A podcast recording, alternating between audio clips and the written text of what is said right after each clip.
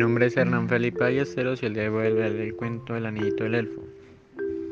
En algún, en algún lugar tirado sobre la polvorienta carretera había un ramo de dorados dientes de león. Mucha gente pasaba por su lado sin fijarse para nada en él. Algunos hasta le daban un golpe con el pie para apartarlo.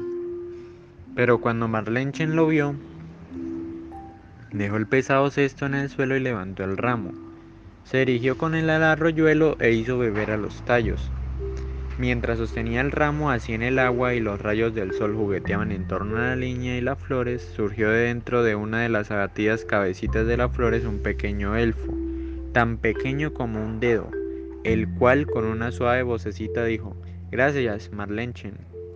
Se arregló la dorada corona sobre su cabecita y apareció entonces a su alrededor un claro resplandor, como de una velita de Navidad. Este resplandor lo convirtió el elfo en un anillo para el dedo, fino como un cabello. póntelo en el dedo anular de la mano izquierda, dijo la niña. Cuando tú lo mires se relucirán tus ojos y la persona a quien tú mires se sentirá alegre y el que esté enojado recobrará su buen humor. Cuando hubo acabado de hablar, el pequeño elfo desapareció y Marlenche no se paró. Durante el camino de regreso a su casa, su mirada del anillo. No sentía ya el pesado cesto, todo era tan ligero, pero cuando llegó delante del portal de la casa oyó reprender en su interior a la madre y pelearse entre sí a las hermanas. Eran siete y daba mucho que hacer. Entonces miró Marlenchen de nuevo su anillito y entró decidida en la habitación. A su entrada todos levantaron la mirada. ¿Cómo resplandecía Marlenchen? De golpe se acabaron las riñas y las discusiones. La madre se dirigió gozosa al trabajo y todo le salía fácil de la mano y los pequeños jugaban con Marlenchen y todos se querían entre sí.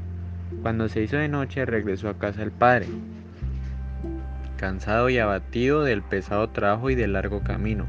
Marlenchen salió a su encuentro. Al ver a la niña rió el padre. Él mismo no sabía por qué, pero sentía su corazón repleto de alegría hasta lo infinito. Nadie vio el anillo en el dedo de Marlenchen, era invisible para los demás, pero Marlenchen sí lo veía y lo conservó en su dedo durante toda su vida. Cuando se despertaba por la mañana a él dirigía su primera mirada y a su vista lucía el sol en sus ojos.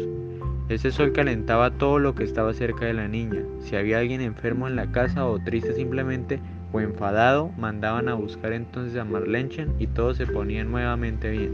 La gente llamaba a Marlenchen la niña del sol, ellos mismos no sabían por qué, pero no podían encontrarle otro nombre mejor.